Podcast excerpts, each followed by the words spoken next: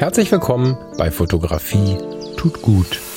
Das ist dein Blog und Podcast für mehr Achtsamkeit und positives Denken in der Welt der Fotografie. Und wenn du magst, gern auch für mehr Achtsamkeit und positives Denken durch die Fotografie. Ich bin der Falk und freue mich diebisch darauf, gemeinsam mit dir über den ein oder anderen Tellerrand zu blicken. Tja, da sitze ich wieder an meinem Tisch zu Hause und muss feststellen, eigentlich wäre ich lieber wieder am Bach. Danke euch sehr für diese intensiven und vielen Rückmeldungen zu der letzten Sendung. Ich war mir nicht so ganz so sicher, weil ich ja schon so ein bisschen unsortiert war. Ich ähm, habe zuvor, also ich hatte ja gerade die Impfung drin und habe zuvor tatsächlich nach zwei Kommata schon vergessen, was ich vor dem ersten gesagt hatte und so. Deswegen war ich relativ erstaunt, dass das so gut funktioniert hat. Als ich denn dann in diesem Wald stand, wahrscheinlich tatsächlich genau deswegen. Ich persönlich war da super cool mit. Ich persönlich habe mich aber auch gefragt, na, funktioniert das auch für den Podcast? Und scheinbar schon. Hat mich unglaublich gefreut, weil das erstens von diesem Podcast jeden Samstag ja schon inzwischen ein Bestandteil ist, dass ich ab und zu mal vor die Tür gehe mit dir. Und weil es von dem anstehenden Projekt ein noch viel größerer Teil ist. Ich habe immer noch nicht den Titel festgezurrt, aber ich nenne mal meinen Arbeitstitel Fotografie tut gut jeden Tag. Das ist das, was wir gerade vorbereiten. Das ist das, was ich jetzt eigentlich noch gar nicht erzählen wollte. Naja, das ist das, wo gerade die gesamte Energie reinfließt und wo ich gerade auch immer wieder versucht bin, hier diese Sendung ein bisschen kürzer zu halten, weil ich endlich weitermachen möchte. Das ist kein weiteres 365-Tage-Projekt. Das ist keine weitere Aktivität, die mich in weiteren Stress versetzt oder euch in weiteren Stress versetzt. Ja, ich muss eine Menge Energie da reingeben und vielleicht muss auch der eine oder die andere von euch ein bisschen Energie reingeben, aber mir ist extrem wichtig, dass wir dabei nicht bluten. Die Fotografie jeden Tag, die Beschäftigung mit der Fotografie jeden Tag, setze ich auf ein paar Säulen und versuche sie so darzulegen, dass wir kein Drama damit haben. Bei einem üblichen 365-Tage-Projekt, wer das vielleicht nicht kennt, du machst ein Jahr lang jeden Tag ein Foto. Das muss erstmal durchhalten. Ich habe das schon fünf, sechs Mal gemacht und nie durchgehalten. und in einem normalen 365-Tage-Projekt ist dieses, du musst das schaffen, ich will das schaffen, diese Challenge, diese Herausforderung, ein sehr, sehr großer Bestandteil. Der Stress, auch wenn die Tage mal echt schlimm gelaufen sind, ein Bild machen zu müssen, ist Teil dieser Challenge und es gibt immer wieder diesen berühmten Sprung raus aus deiner Komfortzone. Wenn du diesen Podcast häufig hörst, weißt du aber, dass das gar nicht mein Thema ist. Ich finde, wir dürfen uns sehr wohl innerhalb von unserer Komfortzone bewegen, wenn wir uns mit solchen leidenschaftlichen Themen wie zum Beispiel unserer Fotografie beschäftigen. So arbeiten wir gerade daran, dass du und ich, wenn du denn magst, jeden Tag voneinander hören und dass wir uns und auch die anderen, die in diesem Projekt sind, miteinander connecten können und gemeinsam daran arbeiten, uns jeden Tag und wenn es nur eine Minute ist, uns mit der Fotografie zu beschäftigen. Und vor allen Dingen im Frieden. Ohne Theater, ohne Challenge, ohne Drama, ohne ich muss das jetzt. Mehr dazu aber später, ich könnte jetzt das ganze Projekt erklären. Es gibt dazu sehr, sehr viele Gedanken. Es gibt dazu einen Ansatz, der halt auf dieser Stressfreiheit basiert, der darauf basiert, dass es etwas Schönes ist, dass wir über Belohnung Bock darauf haben und nicht, weil wir irgendwas schaffen müssen oder irgendwie, äh, yeah und so. ja, äh, ich äh, bremse mich ganz bewusst jetzt, weil wir bestimmt, lass mich überlegen, zwei, drei Wochen vor Veröffentlichung sind. Und das ist jetzt sehr optimistisch gesprochen. Vielleicht klappt's, aber ich bin mir gerade noch nicht so ganz so sicher. Wenn du diesen Podcast hörst, überlegen wir, die Beta-Tester reinzuholen. Das wird so in den nächsten Tagen passieren und dann fangen wir an, das Rad zu drehen. Ich drehe noch ein bisschen hintenrum an den Inhalten, die noch fehlen. Es wird auch natürlich Inhalte geben für die Mitglieder zum Thema, Motivation geben zu dem Thema und ja, dann hörst du hier bestimmt, was Sache ist. Wenn du dir sicher sein möchtest, dass du hörst, was Sache ist, melde dich bei mir auf dem Kanal, der dir gerade einfällt und schreibe mir einfach, dass du gerne dabei sein möchtest. Ich habe mir so ein, so ein, so ein Notizzettelchen auf meinen Desktop gepackt und hau per Copy and Paste alle Leute mit E-Mail-Adressen, Instagram-Adressen, wie auch immer sie benachrichtigt werden wollen, in diesen Notizzettel und freue mich natürlich mega darauf, mich dann zu melden, wenn es soweit ist. So, jetzt habe ich mich fünf Minuten lang doch dazu verleiten lassen, davon zu erzählen. So ist es jetzt, aber das war nur ein kleiner Teil dessen, was da kommt. Zum Thema heute, zu den Themen heute. Danke nochmal für eure ganzen Zuschriften. Ich weiß, dass viele wahrscheinlich zu Hause sitzen und denken, na, wann bin ich denn dran und so. Das war tatsächlich sehr, sehr viel und es kommt auch immer mehr rein. Wichtig ist, dass ich das natürlich alles lese. In den meisten Fällen kann ich es auch beantworten. Wenn du mal keine Antwort bekommen hast, sei dir sicher, dass ich es gelesen habe und auf dem Schirm habe.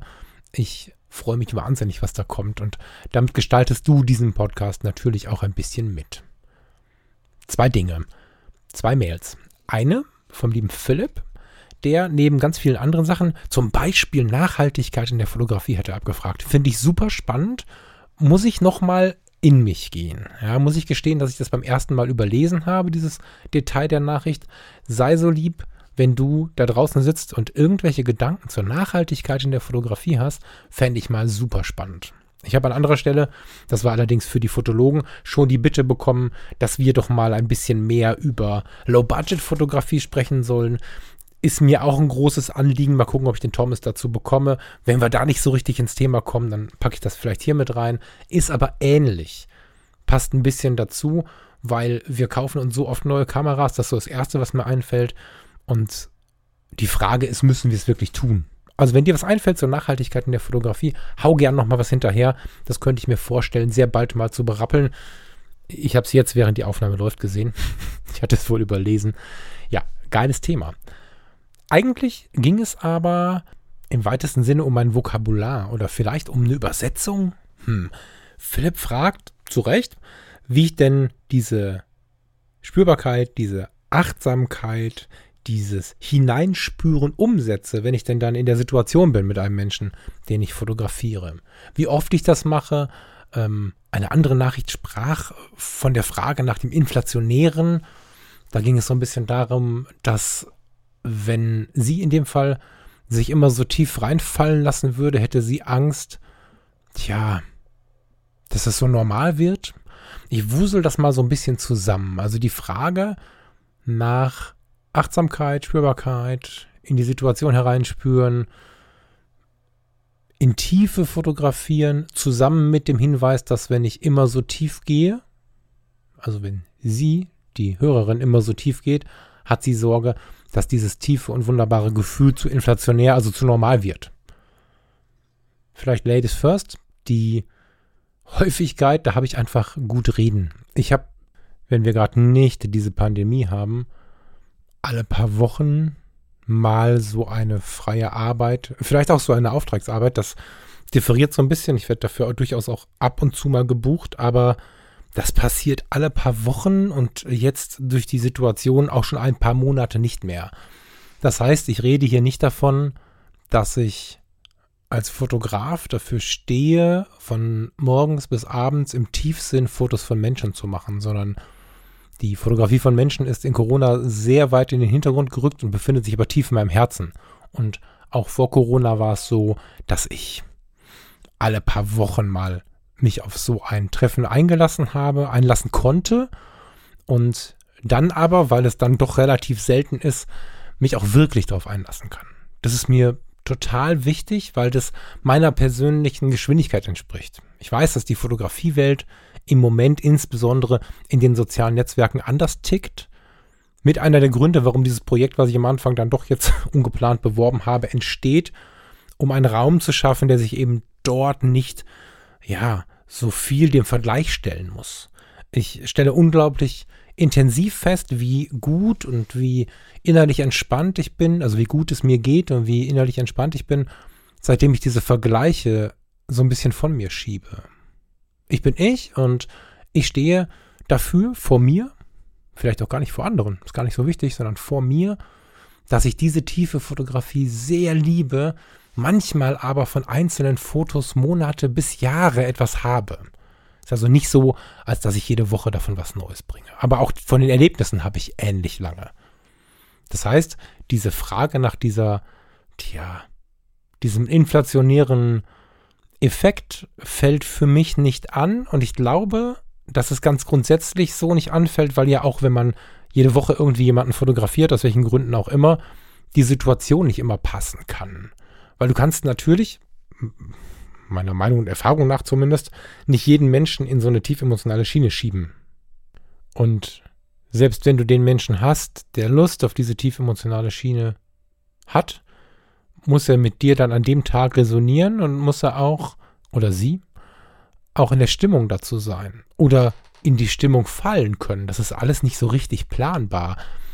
Deswegen ist es auch immer wieder spannend, wenn mich dann tatsächlich mal jemand dafür bucht, im Sinne von, ich hätte da gerne, ich würde dir gerne einen Auftrag geben, das zu tun, weil dann natürlich Erwartungshaltung ganz automatisch durch einen Auftrag auf Emotionen trifft und das ist immer extrem spannend. Witzigerweise hat das bis jetzt immer funktioniert, aber man muss sich da schon überreden.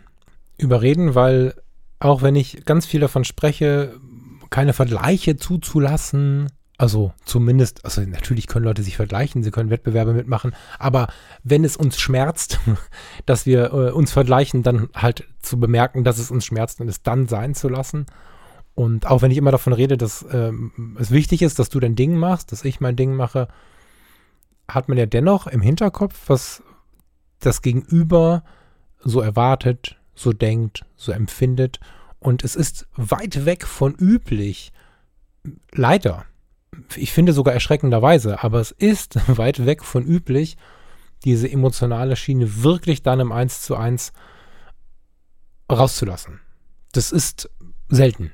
Das war mir lange Jahre nicht klar, aber ich weiß, dass äh, auch durch die vielen Gespräche mit euch, auch weil ihr mir selbst erzählt habt, wie es bei euch ist, also nicht, dass irgendwer über jemand anderen geredet hat, sondern ihr spracht auch von euch selbst. Es fällt euch auf der Fotografenseite oder auch auf der Seite der Fotografierten extrem schwer, das, was ihr vorher auf so vielen Bildern gesehen habt, dann eins zu eins umzusetzen. Besonders wenn ihr euch vielleicht einander gar nicht kanntet, die ihr da euch gegenseitig fotografiert, ist es super schwer, von jetzt auf gleich in so einen Modus zu kommen. Da ich aber irgendwie immer schon genau danach auf der Jagd bin, ist das vielleicht auch gleichzeitig der Grund dafür, warum es mir völlig ausreicht, alle paar Wochen und wenn es mal alle paar Monate sind, so what, eine solche Fotografie zu tun, weil es einfach so viel tiefer ist. Und ja, das ist das Ding, man muss sich das erlauben. Man muss sich das erlauben und mir persönlich fällt es jedes einzelne Mal wieder schwer, so den ersten Schritt zu tun. Ich lasse den Namen weg, ich bin mir aber sicher, ich darf dieses Erlebnis aus meiner Perspektive erzählen. Ich hatte jetzt vor wenigen Tagen ein solches Treffen. Das stand schon lange an, Corona hat es ein bisschen in die Länge gezogen, aber wir waren schon gut ein Jahr in der Kommunikation zu dem Thema und tja, die Aufgabe war, wer bin ich denn? Und nicht jetzt tieftherapeutisch oder so, ne? Es war keine Coaching-Session oder was auch immer, sondern es war eine Fotografie. Aber es ging darum, dass sie selten bis nie Fotos in der Hand hatte, auf denen sie sich gesehen hat, wie sie sich empfindet. Wir haben ja Innen- und Außenwahrnehmungen sind ja quasi bei uns Menschen chronisch gestört und dadurch, dass wir sowieso so, ein, so eine andere Empfindung haben. Also weißt du, ich sitze jetzt hier und denke, boah, ich muss Sport machen, mein Bauch, ich sehe einen Bauch. Und ich höre immer wieder, naja, gut, äh, klar, bist jetzt nicht schlank, aber mach mal nicht so ein Drama drum. Und das gibt es in ganz vielen verschiedenen Ebenen, dass wir unseren Körper anders wahrnehmen, als andere Menschen unseren Körper wahrnehmen. Das ist fast immer gestört, dieses Verhältnis. Wenn wir dann aber gar keinen richtigen Ich-Bezug bekommen, wenn andere Menschen uns fotografieren, wird es schwierig. Und ich muss gestehen, so ein bisschen ist das auch mein Problem und vielleicht auch deswegen mein Ansatz, weil fotografiert werden ist für mich sehr, sehr schwer. Eben deswegen, weil ich fast schon Sorge habe, wieder so ein Disconnect zu haben, dass ich mir ein Bild anschaue und denke, hey, was ist denn jetzt da? Wer ist das denn? und das ist kein schöner Moment. Und äh, diese Fragestellung war quasi die Aufgabe für diese Fotografie. Und tja, die Aufgabe, ja, was eine Aufgabe. Was ich vor einigen Jahren schon angefangen habe, wenn jemand mit dieser Aufgabe kommt, auszudrücken, dass es sein kann, dass wir uns ein zweites Mal treffen. Gar nicht unbedingt, weil ich glaube, dass wir uns ein zweites Mal treffen müssen, Das führt aber dazu, dass sowohl sie oder er, also auf der anderen Seite, als auch ich deutlich entspannter sind. Dann ist dieser Erwartungsdruck nicht so hoch, ja, wie bei der Hochzeit zum Beispiel, wo der Moment passen muss, wo die Wiederholbarkeit nicht gegeben ist.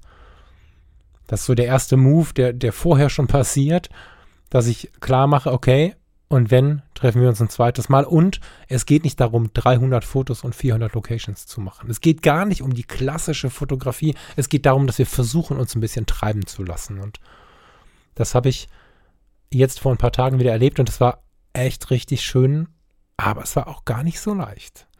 Wir haben uns getroffen, wir sind, wir haben uns draußen getroffen an einem also ich würde fast sagen, an einem Kraftort. Ne? Also bevor das jetzt hier zu esoterisch klingt für, für den einen oder die andere, ein Kraftort ist für mich ein Ort, das habt ihr vielleicht im Mindclass-Podcast schon mal gehört, wenn der Steffen und ich darüber gesprochen haben. Ein Kraftort ist für mich ein Ort, der in irgendeiner Art und Weise, tja, Energie freisetzt, klingt auch esoterisch, ist nicht so gemeint, sondern Energie freisetzt, damit meine ich, an dem ich mich befinde und der mich entweder stark inspiriert, stark entspannt oder stark anspannt.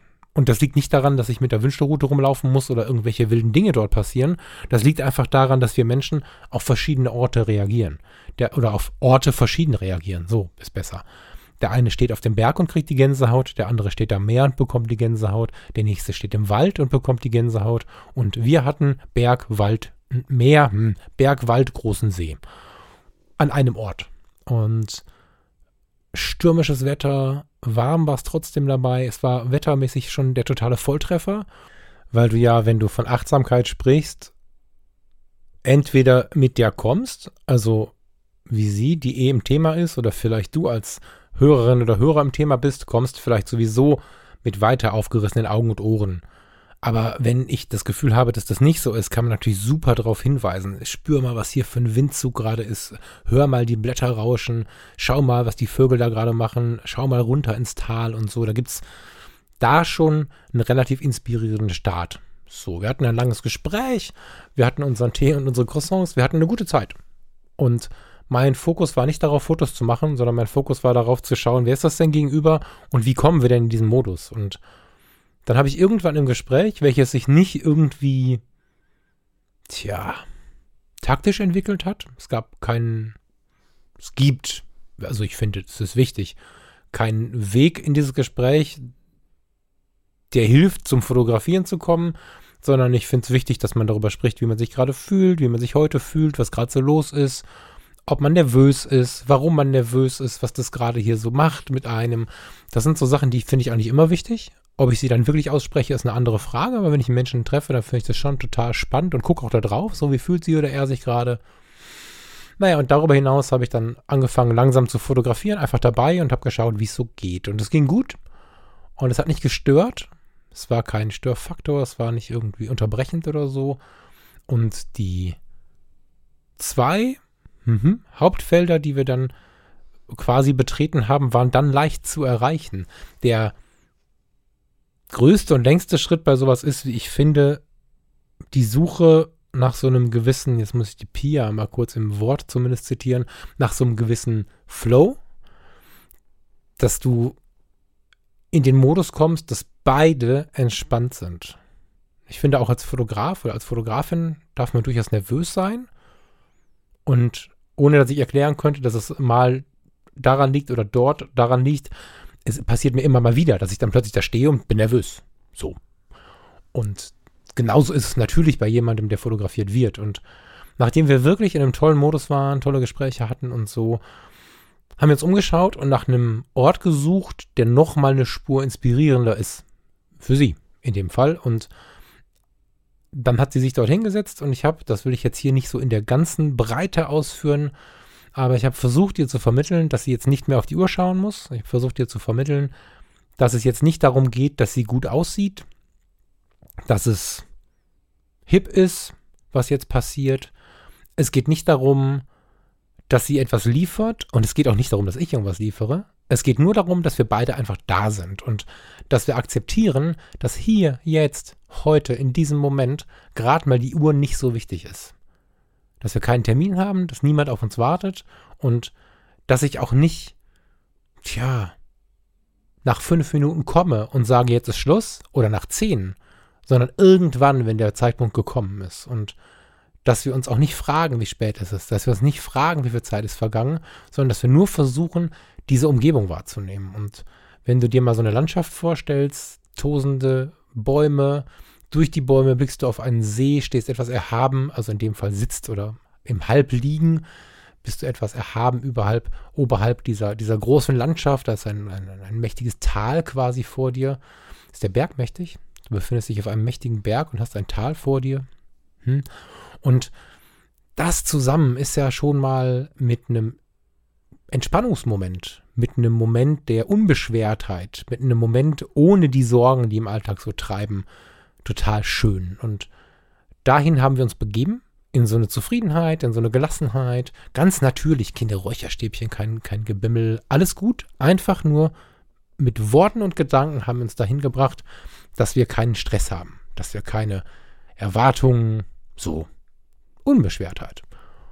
Und dann bin ich weit weggegangen, um auch nicht mit meinem Schritt, mit meinen Gedanken, mit meinem Gerausche, mit, mit, mit, mit vielleicht einem Objektivwechsel oder so zu sehr in die Szene wieder reinzugelangen und habe mit dem 135 2.0, um kurz mal technisch zu werden, versucht die Situation zu erfassen. Musste dafür auch ein bisschen klettern, musste ein bisschen weiter weggehen, weil ich eine ganz bestimmte Perspektive haben wollte und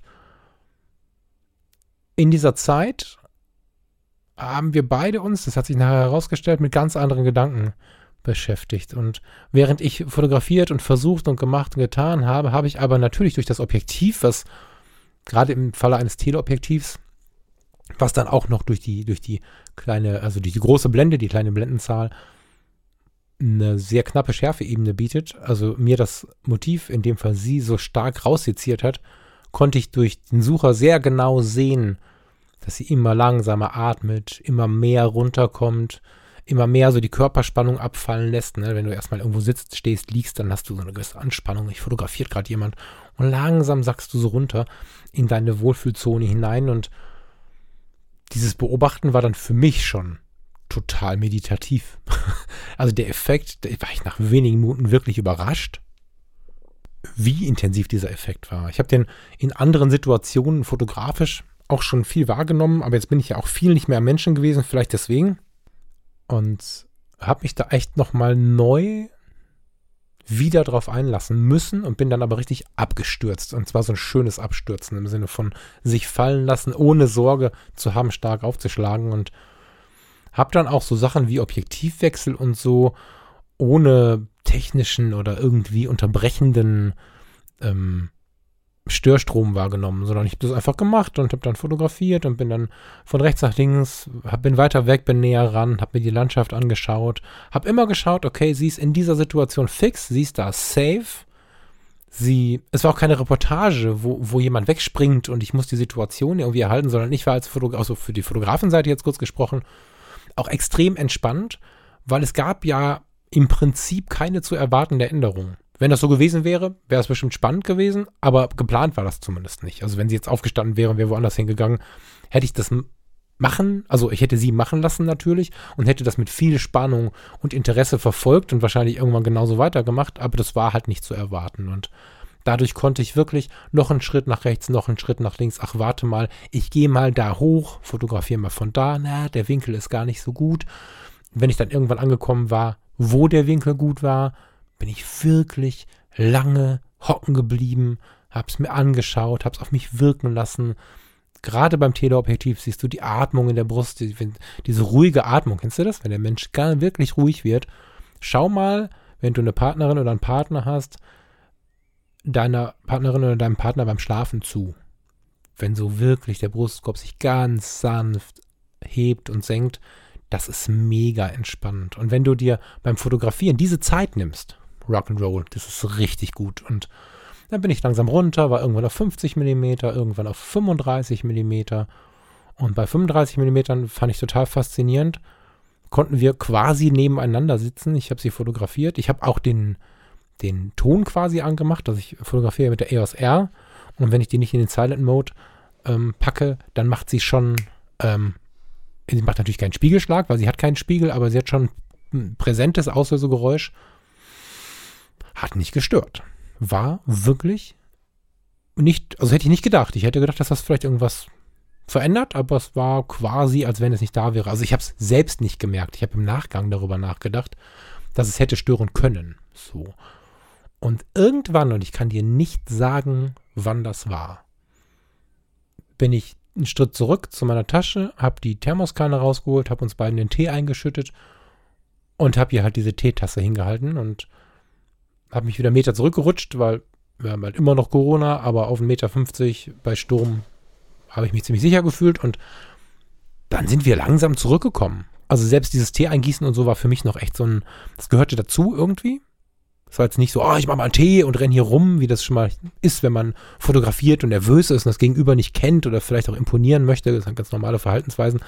Gar nicht, sondern ich habe in aller Ruhe diesen Tee gemacht und irgendwann ihr einfach diesen Tee hingehalten. Hab auch mit dem Tee gut fünf Minuten gezögert, weil ich in der Beobachtung gedacht habe, das ist noch nicht so weit. und ja, ich bin, also während ich dann so ein bisschen überlegt habe, wie war das jetzt? Und bemerkt habe, dass ich eigentlich nicht nachgedacht habe. Ich war wirklich in dieser Situation, also so dieser, dieser Urbegriff von Meditation, von Achtsamkeit war gegeben. Ich habe den Wald wahrgenommen, ich habe den Wind auf meiner Haut wahrgenommen, ich habe beim Fokussieren wahrgenommen, wo der Schärfepunkt gerade liegt. Also auch diese technischen Dinge, es ist ja alles Achtsamkeit, das wahrzunehmen. Ne? Und äh, bei ihr war es aber so, sie hatte sich ähm, ihr Potz in die, in die Augen gesteckt, würde ich sagen, in die Ohren gesteckt. Und das hatte ich gar nicht mitbekommen. Das habe ich dann auf den Fotos gesehen, klar, aber das habe ich so nicht mitbekommen. Und sie war durch die Musik, durch diese Playlist, die sie, also sie hat nicht irgendeine random Playlist benutzt, sondern eine, die ihr wirklich tief geht und ist durch die Situation, durch ihr Leben, hat dabei ziemlich viel in Gedanken erlebt. Es hat ihr ziemlich viel bedeutet, was sie sich da angehört hat und ist dennoch in so eine tiefe Ruhe gefallen. Und so haben wir uns darüber noch ein bisschen ausgelassen und sind dann so langsam wieder so ein bisschen lockerer geworden. Es war überhaupt nicht unnatürlich, es war auch nicht Meditation, es war nicht, keine Ahnung, was kann man dazu rumspinnen, Hypnose oder so, gar nicht. Es war einfach nur richtig cool, ehrlich, ehrlich ruhig, so, ehrliche Stille. Und dann sind wir halt noch ein bisschen, haben uns ein bisschen bewegt. Es kamen dann auch Menschen dazu, so, und das war dann vielleicht auch der falsche der falsche Ort, um da weiterzumachen. Und ein paar Meter weiter haben wir noch einen Moment entdeckt, wo ich dann mal ins klassische Porträt gehen wollte, weil von vorn hatte ich gar nicht viel. Nee, fast nichts, weil von vorn hätte ich ins Tal laufen müssen und dann hätte, also das hätte, hat nicht funktioniert. Ich habe tatsächlich fast alles von hinten und von der Seite fotografiert. Und dann hatten wir noch einen Moment, wo wir ins Porträt gegangen sind. Und das, während wir von spannenden Kinofilmen und tollen Büchern sprachen. Und das war's. Ich habe mir quasi erlaubt, und das ist ganz schön schwer, wenn man immer gut genug sein möchte. Ne? Also ich bringe ja viel nach außen. Du bist gut genug mit dem, was du tust. Und wenn du gut genug sein möchtest, erst recht. Aber natürlich ist es auch bei mir so, dass ich überlege, habe ich das jetzt gut genug gemacht? Habe ich gut genug geliefert? Und für diejenigen von euch, die schon mal Fotos mit Menschen gemacht haben, meistens hat man ja so einen liefern wollen Modus. Verschiedene Perspektiven, viele Fotos liefern wollen oder wenige Fotos aus verschiedenen Perspektiven, vielleicht sogar in verschiedenen Klamotten und so. Das ist was, was sich schon sehr verbreitet hat. Und in dem Fall waren es tatsächlich drei, also wenn man so drei, drei Momente, drei Situationen, in denen wir fotografiert haben, drei verschiedene Situationen. Und dieses weniger war in dem Fall deutlich mehr. Und ich habe mich auch, das ist schon so, das erste Mal auf dieses weniger richtig eingelassen. Ich habe das immer gedacht, gesagt, aber oftmals nicht umgesetzt. Oftmals bin ich halt schon in diese Situation rein, habe mir die erlaubt, habe dann aber dennoch geschaut, dass wir danach noch hier und noch da was und noch dort was und dann gab es so diesen besonderen Moment in Erinnerung. Da waren dann auch in der Regel die besonderen Fotos drin die übrigens nicht im Vergleich mit Instagram besonders sein müssen, sondern auf diesen Menschen bezogen, auf die Situation oder vielleicht sogar auf unsere Interaktion bezogen besonders sein müssen. Aber ich habe dann noch mal ganz viel hinten dran gemacht und dieses Mal habe ich mir erlaubt zu sagen, ich glaube, wir hören jetzt auf. Wir müssen jetzt nicht gehen, wir quatschen noch, wir trinken noch einen weiteren Tee, tolle Zeit mit dir, aber die Kamera packen wir jetzt mal weg und das war ganz schön magisch, weil das hat die jeweilige Situation etwas in die Länge gezogen und zwar im Positiven, also nicht Kaugummi, sondern, sondern im Positiven. Hat den Stress rausgenommen, den Erfüllungsdruck, Erwartungsdruck rausgenommen. Für beide Seiten. Alles für beide Seiten gleichermaßen. Und ähm, ich glaube jetzt, das war noch so ein weiteres Stück der Vollendung. Wenn du also auf dem Weg bist, etwas immer weiter auszuarbeiten, dann war das nochmal so ein kleines Ziel erreichen. Also ein Etappenziel war das, was ich da erreicht habe, weil ich mit dieser Art, den Menschen so zu fotografieren, natürlich auch immer nochmal ein bisschen was besser machen möchte, ohne dass es zu gelenkt ist. Diese Situation kann es auch zu Hause geben, die kann es muss ich gar nicht aufzählen. Also das ist nicht an einen Berg, an ein Tal, an einen See, an einen Wald, an ein Wetter gebunden, sondern ich habe das in den verschiedensten Situationen schon gehabt. Das ein oder andere Foto kennst du vielleicht. Ich habe einige Fotos, die ich immer wieder zeige. Fast alle Porträts, die grob in die Richtung gehen könnten, kommen aus so einer Situation. Ja, kann ich nur warm empfehlen. Und das Ganze, weil die Frage ja war, wie machst du das? Beruft sich nicht auf irgendein Geh hin, sag A und wenn Antwort B kommt, gehst du mit C weiter. Das ist nicht möglich, sondern du musst dich darauf einlassen. Ich finde es tatsächlich gerade schwer, obwohl ich ja so ein Sammelfoot bin hier im Podcast, das in Worte zu fassen, weil es eigentlich nur darum geht, wirklich aufzumachen, wirklich dich mit deinem Gegenüber zu connecten. Dazu gehört natürlich eine ganz äh, offene Vorstellung, ne? dass man weiß, wer ist der andere. Dazu gehört vielleicht auch, dass man sich, bevor man sich getroffen hat, entweder im Leben schon kennt oder, wenn man das nicht tut, versucht hat, so schon mal so ein bisschen anzunähern, so ein bisschen kennenzulernen. Da gehört absolutes Vertrauen zu. Da gehört zu, das haben wir in einer anderen Sendung schon mal besprochen, dass wir auch äußern, wenn wir selbst unsicher sind, dass nicht solche irritierende Dinge passieren wie, ähm, ich bin unsicher, mein Gegenüber merkt das, unterbewusst oder auch bewusst und ich sage, alles ist cool und guckt dabei, grinst aber unsicher und weiß ich nicht. Ne? Also es gibt ja Menschen, die, wenn sie unsicher sind, so grinsen und eine leichte Gesichtsfarbenveränderung haben. Zum Beispiel, das ist gar nicht schlimm, aber das ist dann der Moment, den man sagen kann, ah, ich bin übrigens ein bisschen nervös. Hatten wir schon mal äh, breit das Thema äh, zum Thema Ängste ähm, als Fotograf oder Fotografin. Authentizität. Ja, es gibt immer wieder Menschen, die sagen, das wäre ausgelutscht. Ich kann das nicht verstehen. Dieses Wort kann nicht ausgelutscht sein, weil das heißt ja nichts weiter als sei wie du bist. Punkt. Und eigentlich müssen wir nicht lange überlegen, wie wir sind. Wir müssen uns nur erlauben zu sein, wie wir sind. Und das ist schon die beste Voraussetzung. Und wenn es so einfach wäre, ne? Einfach sagen, was wir wollen. Das ist, ähm, bei diesen TFP-Geschichten, also Time for Paper, Time for Prints, ähm, wenn wir also Zeit gegen Fotos tauschen, freie arbeiten, dann ist es ja oft so, dass das Gegenüber vielleicht eine andere Idee hat. Dann hast du irgendein so Forum, äh, Facebook-Gruppen, was auch immer, wo du irgendjemanden gefunden hast, der möchte jetzt Fotos haben. Und dann gibt es Menschen, die sagen, ich hätte gerne mal schöne Fotos von mir. Dann gibt es Menschen, die sagen, boah, ich würde gerne mal mit Delfinen schwimmen, ich würde gerne mal ein Unterwasser-Shooting machen, ich würde gerne mal, hm, so die sind dann sehr auf dieser Ebene unterwegs. Und wenn du jetzt natürlich irgendwie die große Tiefe suchst, ist es von der, von der Grundvoraussetzung her relativ schwierig.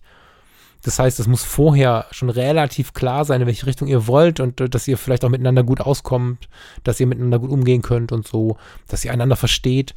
Das mag eine Suche sein, deswegen finde ich eigentlich den, den Start mit Partnern und Freunden und so total geil, weil du da natürlich ganz anders sprechen kannst. Und dann ist es einfach machen tatsächlich. Dann ist es einfach sagen, was man denkt und was, was ich ja schon seit vielen, vielen Jahren äh, implementiert habe in mein Leben und gar nicht mehr wegdenken kann.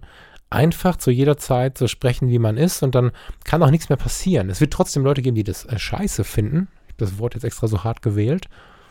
Aber es gibt kaum noch Angriffspunkte, wenn du halt nicht irgendwie anfängst, eine Rolle zu spielen. Du einfach bist, wie du bist und es kann einer nicht leiden alles klar, dann ist es halt so. Wir haben immer Menschen, die uns nicht leiden können, aber dann hast du die Diskussion nicht. Und in der Situation der Fotografie eins zu eins ist es fast eine sichere Bank, wenn derjenige halbwegs zu dem passt, was du da vorhast, auch so an die Fotografie rangehen zu können. Und nicht jeder muss es so tun, wie ich das jetzt getan habe. Und ich habe es auch nicht immer so getan, sondern es hat natürlich auch viel damit zu tun, wie das Gegenüber in die Ruhe kommt. Und die Suche danach, das ist was, was ich seit vielen Jahren mega abfeiere, was ich dir echt wirklich warm empfehlen kann, so zu fotografieren. Aber versuch nicht, das jede Woche zu machen. Das ist, ich habe vor einigen, inzwischen sind es Jahre, mal einen, einen jungen Fotografen kennengelernt, der mich wirklich umgehauen hat mit seinen Bildern. Das war echt ergreifend. So, das ist bis heute ergreifend. Er wohnt irgendwo weit im Süden, ähm, also gar nicht in Deutschland und hat wie beschreibe ich das jetzt? Vielleicht komme ich da in dieses Inflationäre gedanklich. Es gab plötzlich alle zwei bis drei Tage ein neues Bild von ihm. Also nicht von ihm, sondern ein Bild, was er gemacht hat, von einem Menschen, den er äh, fotografiert hat, der in irgendeiner Art und Weise ergreifend dargestellt war. Es war immer irgendwie rührend. Die Geschichte war rührend, das Bild war rührend, es war immer tief, tief, tief, tief, tief. Und dann war es tatsächlich so, dass ich irgendwann dachte, ich kann das nicht mehr sehen, obwohl das eigentlich voll meins ist. Weil ich glaube, dass eine Überdosis Emotionen, wir haben in der letzten Woche ja lange über Toxizität, gesprochen in der, im, im positiven Denken. Es gibt schon ein zu viel in irgendeiner Art und Weise, ja, weil, weil, weil das zu viel irgendwann nicht mehr echt ist. Das heißt, es sollte schon klar bleiben, man sollte schon realistisch bleiben. In meiner, in meiner Welt ist das so. Und damit kann ich wirklich sagen, versuch es nicht jede Woche zu machen, wenn du da Bock drauf hast. Äh, lieber Philipp, du hast danach gefragt, als wenn du ein bisschen tiefer da reingehen wollen würdest. Heb dir diese besonderen Momente auf. Weißt du, so, wir rennen ja auch nicht auf eine Party und nehmen jedes Wochenende irgendwie jemanden mit auf die Parkbank vor der Party, mit dem wir dann da acht Stunden durchtexten und danach äh, zwei Wochen inspiriert sind, sondern das sind die Momente, die wir im Leben wahrscheinlich für immer behalten. Und das ist bei diesen Fotografien auch so. Ich freue mich mega, wenn immer mal so eine Anfrage kommt. Das ist total schön, sich anzunähern, sich wahrzunehmen und so. Das ist richtig wertvoll, aber das kannst du nicht jede Woche machen. Das ist ein bisschen, der Vergleich wird jetzt abschrecken, aber ich nehme den Vergleich ganz bewusst. Das ist ein bisschen wie die Situation in der 13. Folge der Fotologen. Wenn du die noch nicht gehört hast, such dir mal die 13 raus. Da musst du wahrscheinlich viel scrollen, aber da habe ich eine Beerdigung fotografiert. Ganz bewusst, ganz auf den Wunsch des Verstorbenen und der Verwandten die Trauer fotografiert, während sie passiert. Ich habe da gestanden, wo wir sonst Menschen verheiraten und habe die Trauerfeier fotografiert, Porträts von den Menschen mit Tränen in den Augen gemacht. Das war, glaube ich, meine größte Aufgabe bis jetzt. Und es war deren Wunsch und es hat mir so weh getan. Und das hat so reingehauen, das könnte ich. Also ich kann das nochmal tun, wenn der Wunsch genauso intensiv da ist aber alle paar Monate. Und vermutlich ist das auch der Grund, warum ich äh, die Menschen fotografie, wenn wir nicht von Business shooten. Ne? Also wir reden jetzt nicht davon, äh, Firma Müller möchte sechs Mitarbeiter durchfotografieren oder 16, sondern wir reden jetzt wirklich von so einer Situation, wie ich sie gerade beschrieben habe. Äh, die passt alle paar Wochen rein und nicht jede Woche oder so. Und ähm, die, der Impact ist natürlich nicht so negativ, oder was ist er negativ bei der, bei der Trauerfotografie? Der ist gar nicht so richtig negativ. Nicht so erschreckend ähm, aber er ist tief und deswegen geht das nicht so oft. Insofern wirst du hier im Podcast wahrscheinlich auch lange Zeit nichts mehr von Menschenfotografie hören, weil es irgendwie in einigen Wochen dann vielleicht mal weitergeht und weil es auch gar nicht mein Hauptthema im Leben ist, weil da müsste ich es ja wieder jeden Tag machen. Das ist schon gut, wie es ist. Und auch das gehört ja wieder dazu, dass du es tust, wie es dir entspricht und nicht wie man das so macht. Lass uns mal so ein bisschen auch in Anlehnung an diesen Moment, in diesem Moment, wie wir fotografiert haben, da waren, einfach nur waren, ohne zu wissen, wann es vorbei ist, hören wir jetzt mal ja, unseren Fotografenkollegen Lenny Kravitz. Wenn du das noch nicht mitbekommen hast, Lenny Kravitz ist inzwischen ähnlich wie Brian Adams sehr tief in der fotografischen Szene angekommen. Google das mal, das lohnt sich wirklich. Wir hören jetzt, ich muss mal zweimal hingucken, It ain't over till it's over.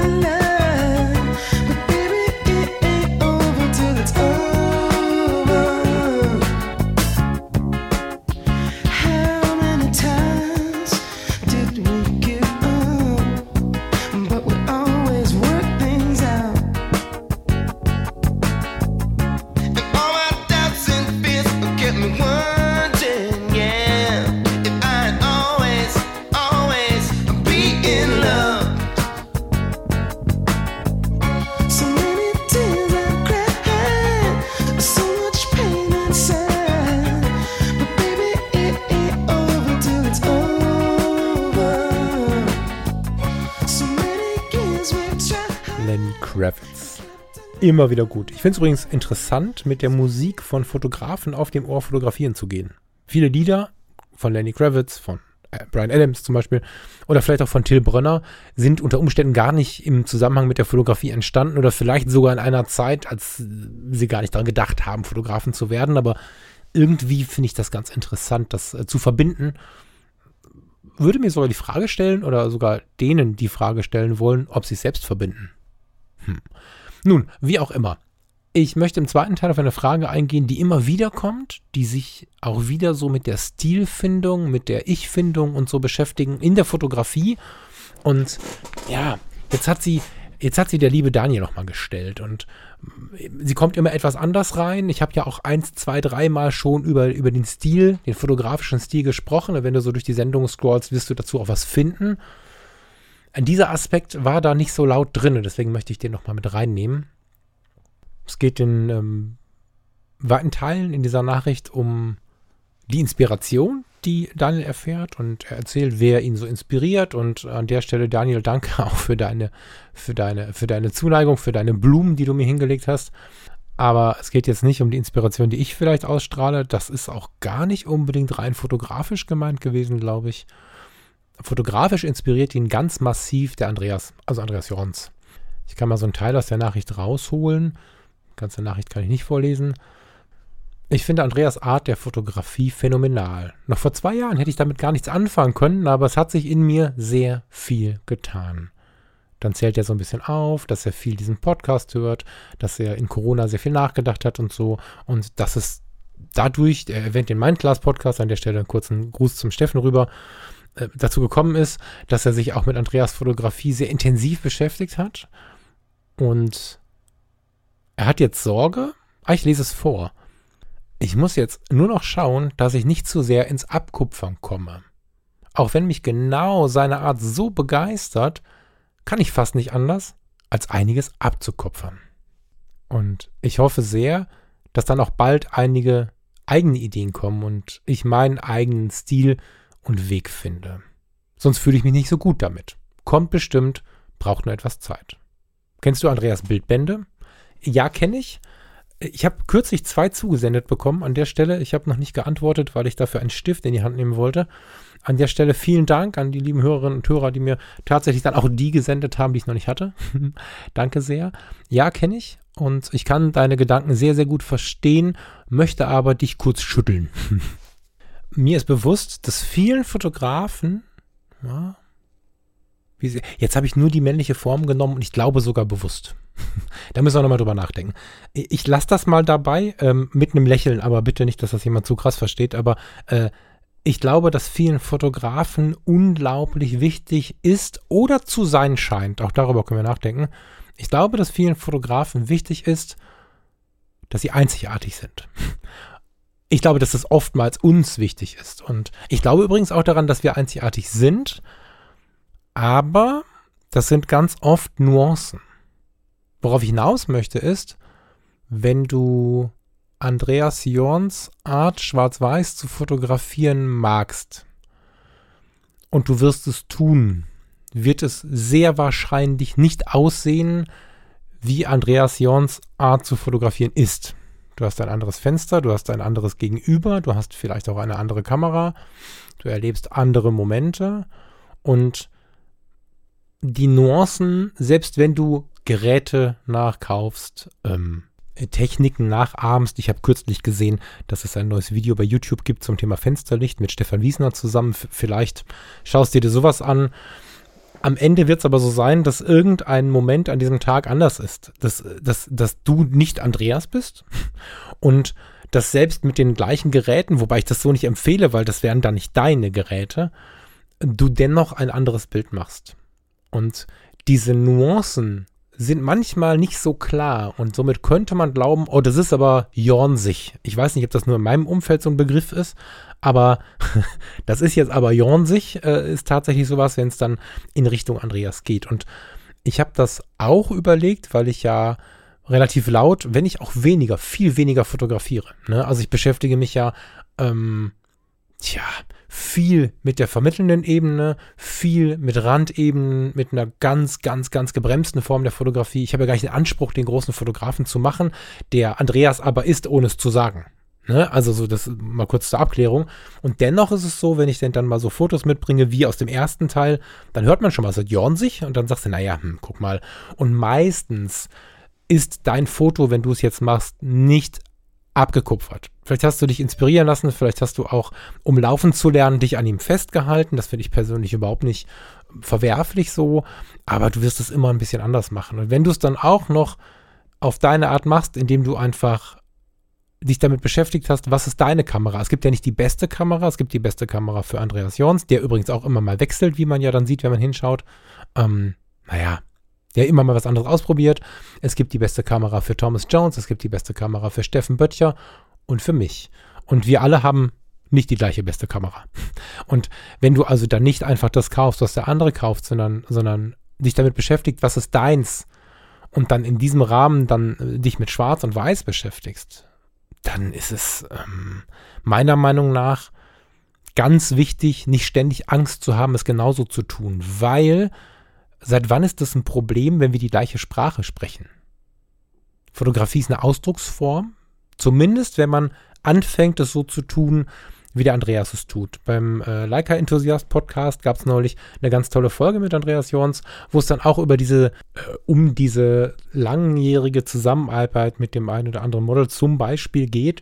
Und dann ist es ja viel Wahrnehmung und du nimmst etwas wahr, du fotografierst es und gibst es ja weiter. Also mit so einem, mit so einem Bildband, mit einer Einzelfotografie, in Social Media, wo auch immer, sprichst du ja auch ein Stück weit eine Sprache mit deinen Bildern. Und wenn wir die gleiche Sprache sprechen, ist das, finde ich persönlich, überhaupt nicht verwerflich. Und wenn du dir die Großen in der Fotoszene anschaust, dann würden sie niemals hingehen und sagen, du fotografierst wie ich, weil das Bild schwarz-weiß ist oder vielleicht am Strand ein, äh, ein Fotohintergrund aufgebaut war. Das gab es schon Jahre und Jahrzehnte vorher. Und sie werden niemals sagen, du fotografierst wie ich, um das anzumängeln. Vielleicht als Kompliment.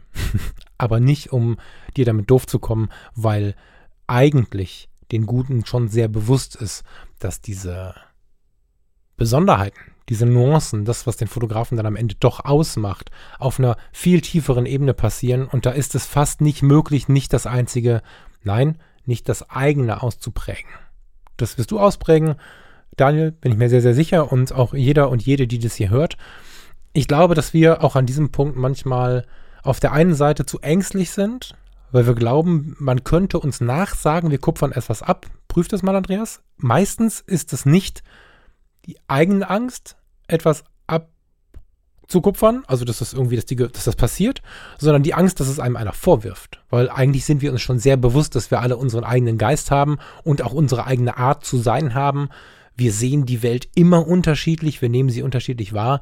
Meistens geht es um diese Sorge von außen und ich denke nicht, dass es noch die Zeit ist, um mit Ellbogen durch die Welt zu rennen und die ganze Zeit danach zu suchen, um mal in die Fotografenwelt jetzt zu gehen und danach zu schreien, dass man einzigartig ist. Das ist man in seinem Wesen. Und dadurch ergeben sich in den Nuancen ganz tolle Einzigartigkeiten. Ich würde nicht sagen wollen, dass Andreas Jorns, ähm, aber auch Steffen Böttcher in seinen verschiedenen Phasen im Leben, wie er sie gemacht hat, wenn wir die beiden mal nehmen, die kennen jetzt viele Hörerinnen und Hörer, weil ich mit, zumindest mit Steffen ja auch viel mache. Ich würde nicht sagen, dass sie nicht ihre Sprache sprechen über die Kamera. Ganz intensiv sogar. Ich empfinde ihre Sprache als sehr, sehr intensiv. Aber wenn ich aus der Gegend um Düsseldorf herum jetzt rede, wie ich rede, mag ich ähnlich klingen für Leute, die weiter weg wohnen, wie jemand, der auch in Düsseldorf oder Umgebung wohnt. Aber ich habe trotzdem meine eigene Art. Und in der gleichen Sprache, in einer ähnlichen Aussprache, in der gleichen Dialektik die eigene Art auszubilden, das ist halt das, was du machst, wenn du Daniel oder wer auch immer jetzt auch Bock dazu hat, anfängt, sich schwarz-weiß auf die Menschen zu stürzen. Das ist, äh, also es würde mich wirklich sehr wundern, wenn ich eine Fotografin oder einen Fotografen treffen würde, der genauso fotografiert wie. Es gibt einzelne Bildelemente, an denen kann man sich festhalten, einzelne Tricks, an denen kann man sich festhalten. Der Steffen hat in der Reportage eine Zeit lang so ein paar Dinge geprägt, die dann plötzlich so gut wie jeder politische Fotograf gemacht hat. Das ist schon so, dass das manchmal auffällt, ähm, dass man dann einen hat, der geht vor und dann folgen andere, aber in Nuancen prägt sich dann doch jeder anders aus. Und das ist auch bei Andreas und den Leuten so, die so fotografieren wie er. Danke für die Frage. Ich finde die total gut, weil ich glaube, dass sich da viele Menschen und bestimmt ich auch immer mal wieder mit beschäftigen. Aber die laute Antwort dazu, die ich persönlich geben muss, ist, es ist schön, wenn wir die gleiche Sprache sprechen und am Ende haben wir doch noch eine Dialektik drin. Und ein anderes Sehen, ein anderes Fühlen, eine andere Blickrichtung. Go for it. Und äh, das ist auch mein Stichwort, sehe ich gerade beim Blick auf die Uhr. Ich muss zum Schnelltest, morgen früh Hochzeit. Ich wünsche dir eine geile Zeit. Danke, dass du dabei bist. Schön, dass du dabei bist. Und wenn du Interesse hast an äh, dem Projekt, dich jeden Tag ein wenig mit der Fotografie zu beschäftigen, ohne dabei Stress zu haben, dann hör dir die ersten fünf Minuten nochmal an und schreib mir deine Nachricht. Schöne Zeit, schönes Wochenende oder wenn du ein bisschen spät dran bist, eine schöne Woche. Bis zur nächsten Sendung. Ciao, ciao.